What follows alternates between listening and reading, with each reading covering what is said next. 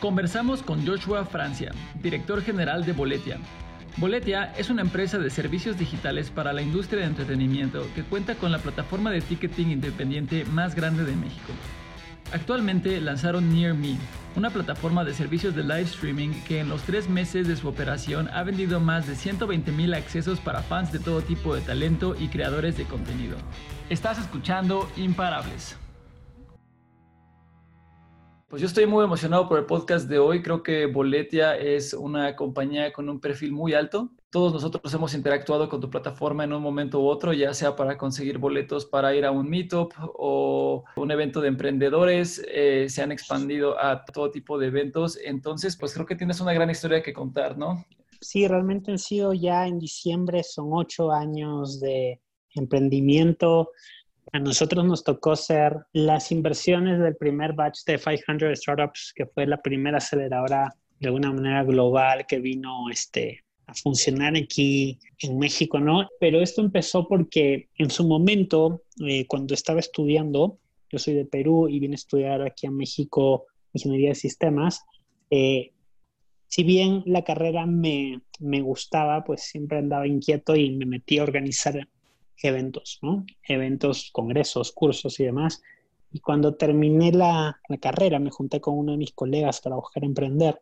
Y dentro de todas las cosas que intentamos hacer, llegó un punto en que dijimos, pues bueno, vamos a construir una plataforma tecnológica, este, somos y los sistemas lo podemos hacer.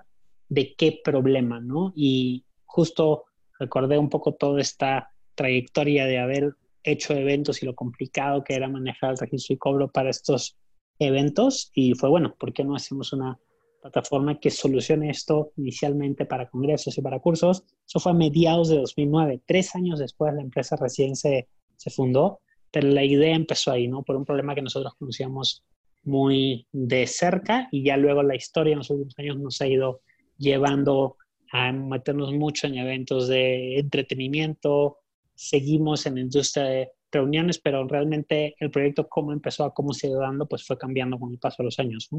¿Cómo empiezan a virar para convertir esto en un modelo de negocio para que creciera y para empezar a monetizar lo que tenían en las manos?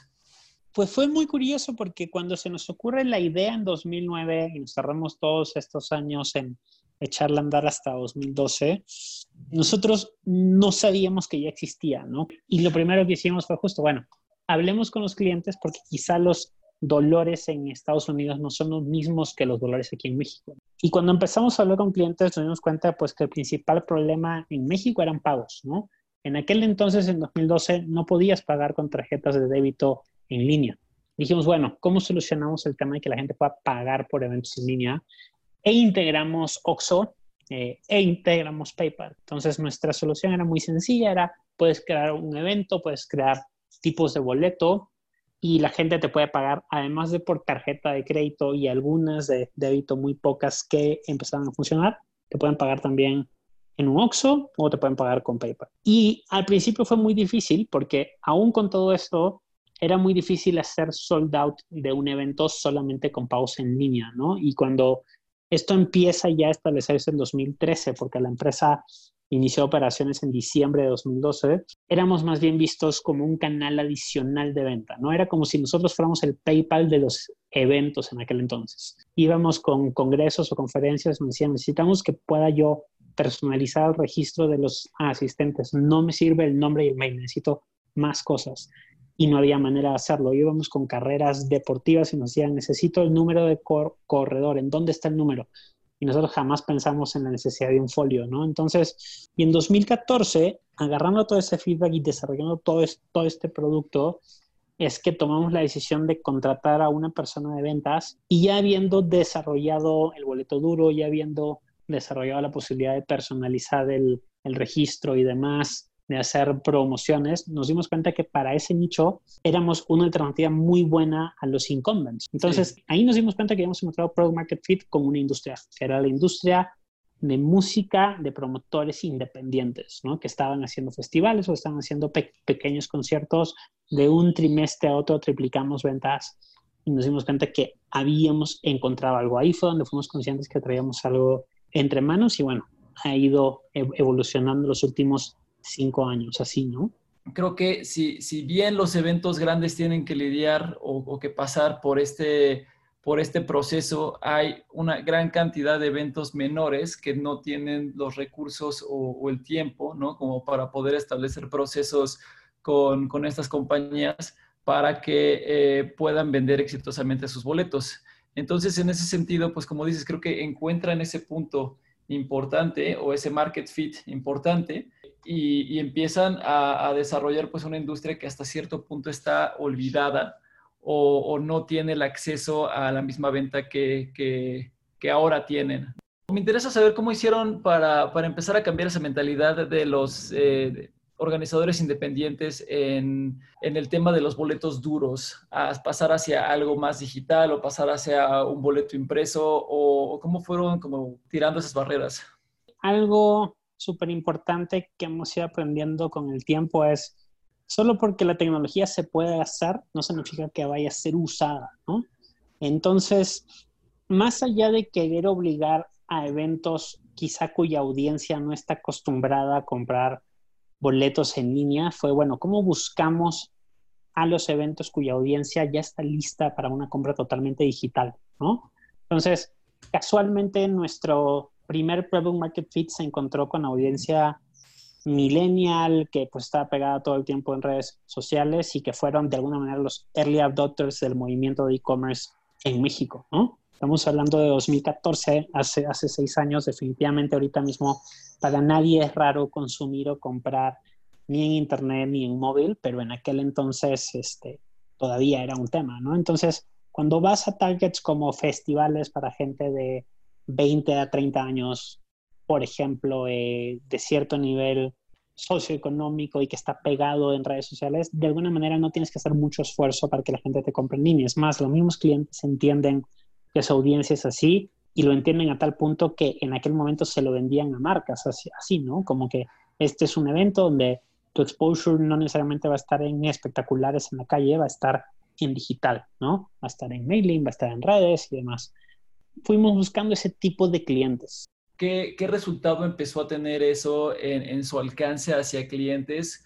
cuando, o bueno, más bien hacia, hacia participantes de eventos, cuando empezaron a poner en práctica estas, estas técnicas, qué tan eficientes fueron y, dónde se fueron dando cuenta que tenían, que tenían mejor alcance?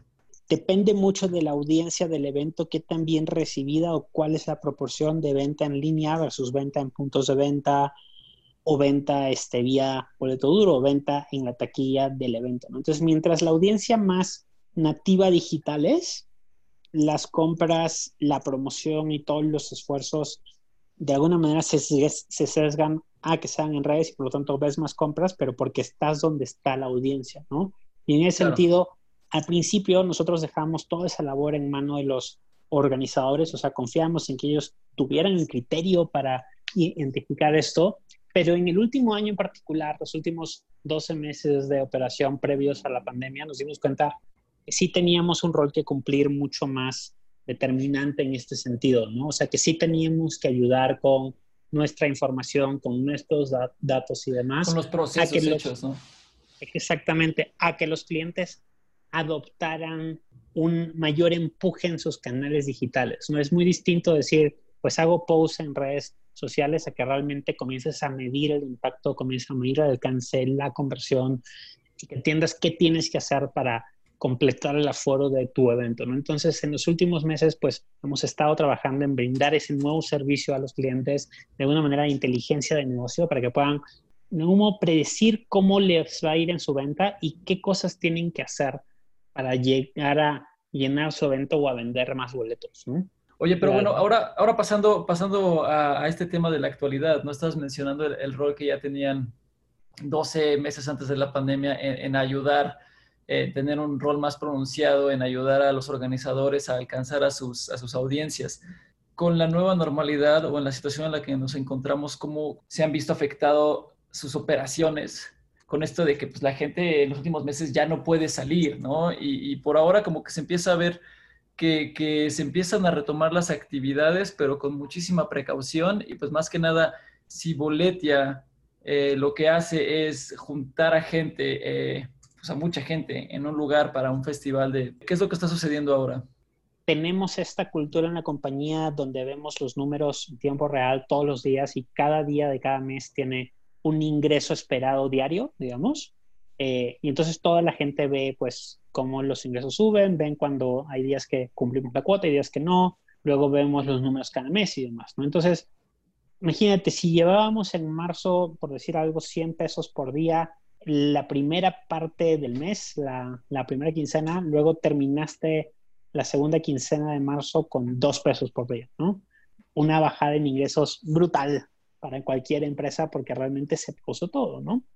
Eh, y había muchísima incertidumbre. Entonces, desde ese momento, desde la quincena de marzo, justo recuerdo muy bien el día 17 de marzo, comenzamos a pensar qué hacer. Boletia venía en una trayectoria hacia cada vez buscar cerrar clientes más grandes, ¿no? Entonces, estamos hablando de meternos al mundo de clubes deportivos, por ejemplo, meternos a tours gigantes en México, pasar, evidentemente todas esas cosas es difícil que sucedan, pero en ese interín dijimos, bueno, ¿cuál es la manera de dar un sustituto o ver esta industria de otra forma y qué, qué oportunidades hay, ¿no?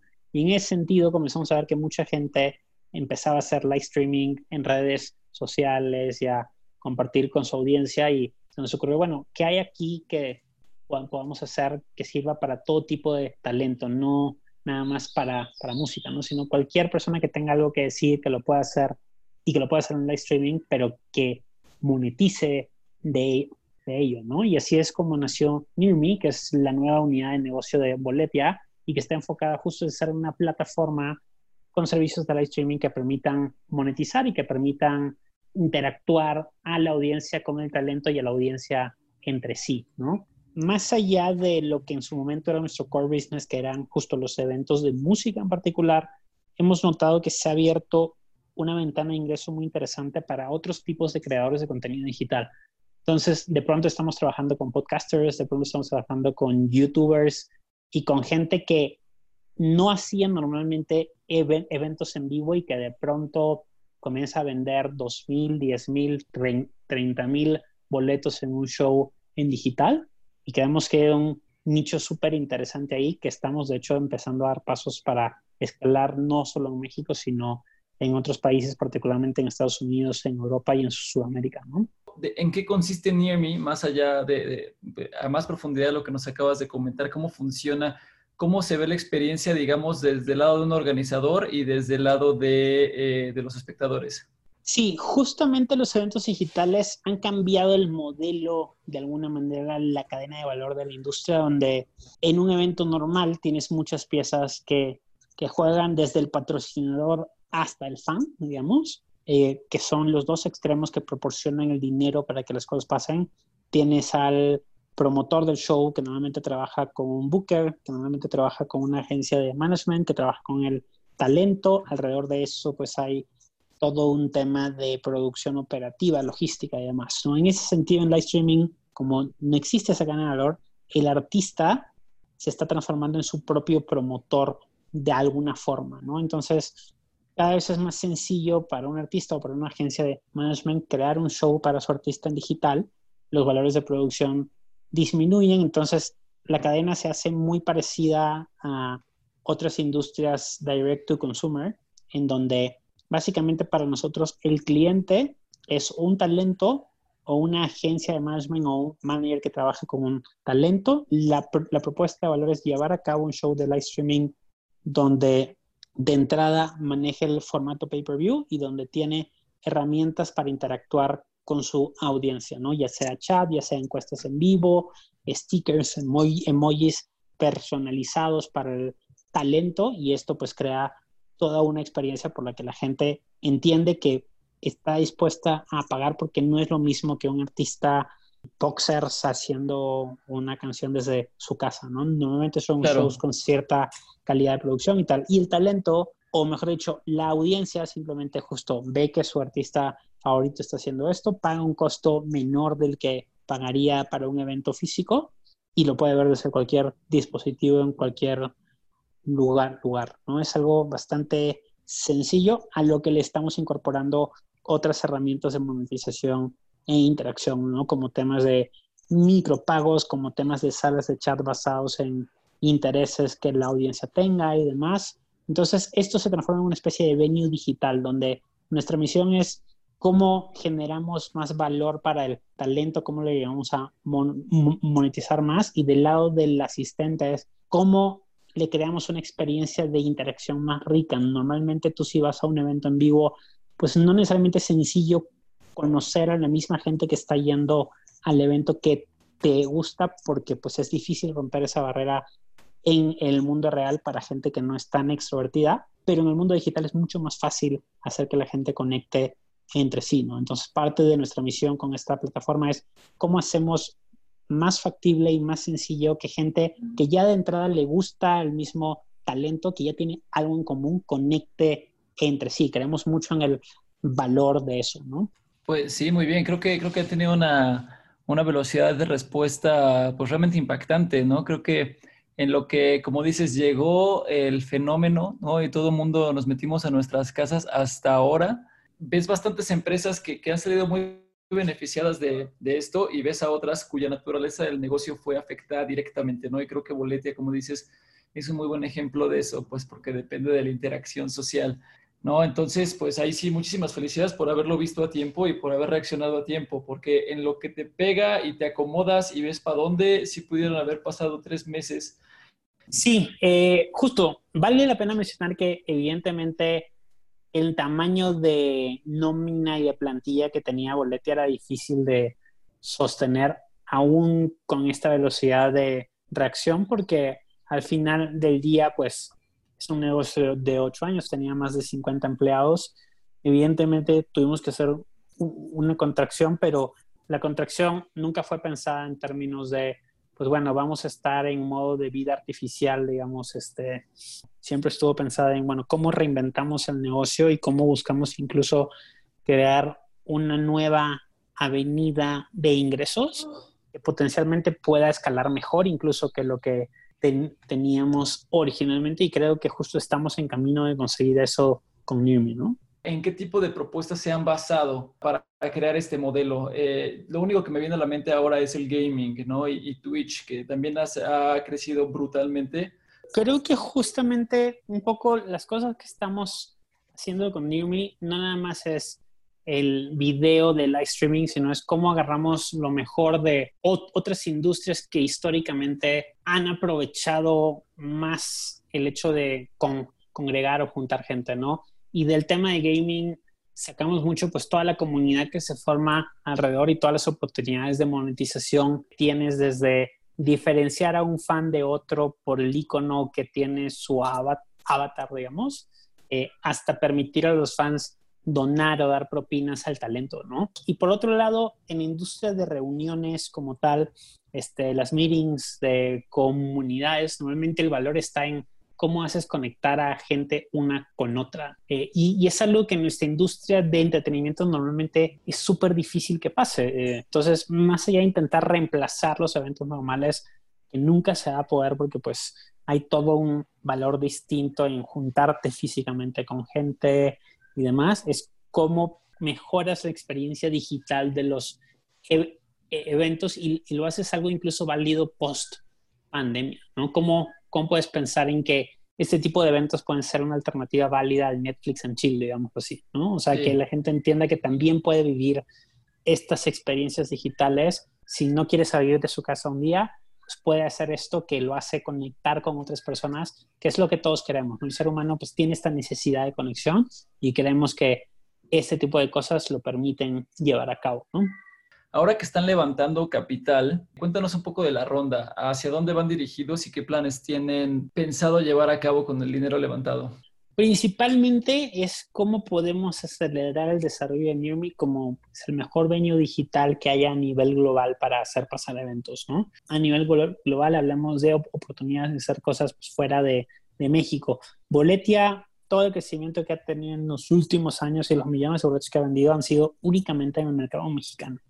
Y con esto de okay. vemos una gran oportunidad de ser este venue digital para eventos pasando en cualquier lugar del mundo, ¿no? Eh, y vaya, vemos mucho valor en lo que podemos crear porque además es un mercado aún virgen, ¿no? Donde las pocas cosas que hay normalmente son productos sustitutos, son compañías de ticketing poniendo parches en sus sistemas para vender eventos digitales, pero nadie está intentando crear la mejor experiencia en el evento. Creemos que hay una súper buena oportunidad ahí y entonces los fondos son básicamente para acelerar el desarrollo de la propuesta de valor, para terminar de afinar este product market fit que hemos encontrado con algunos tipos de contenidos, particularmente talentos en, en digital. Y justo creemos que estamos en el momento de acelerar ese desarrollo y tener a Numi como una palanca de crecimiento de Boletia que lo ayude como compañía a llevarlo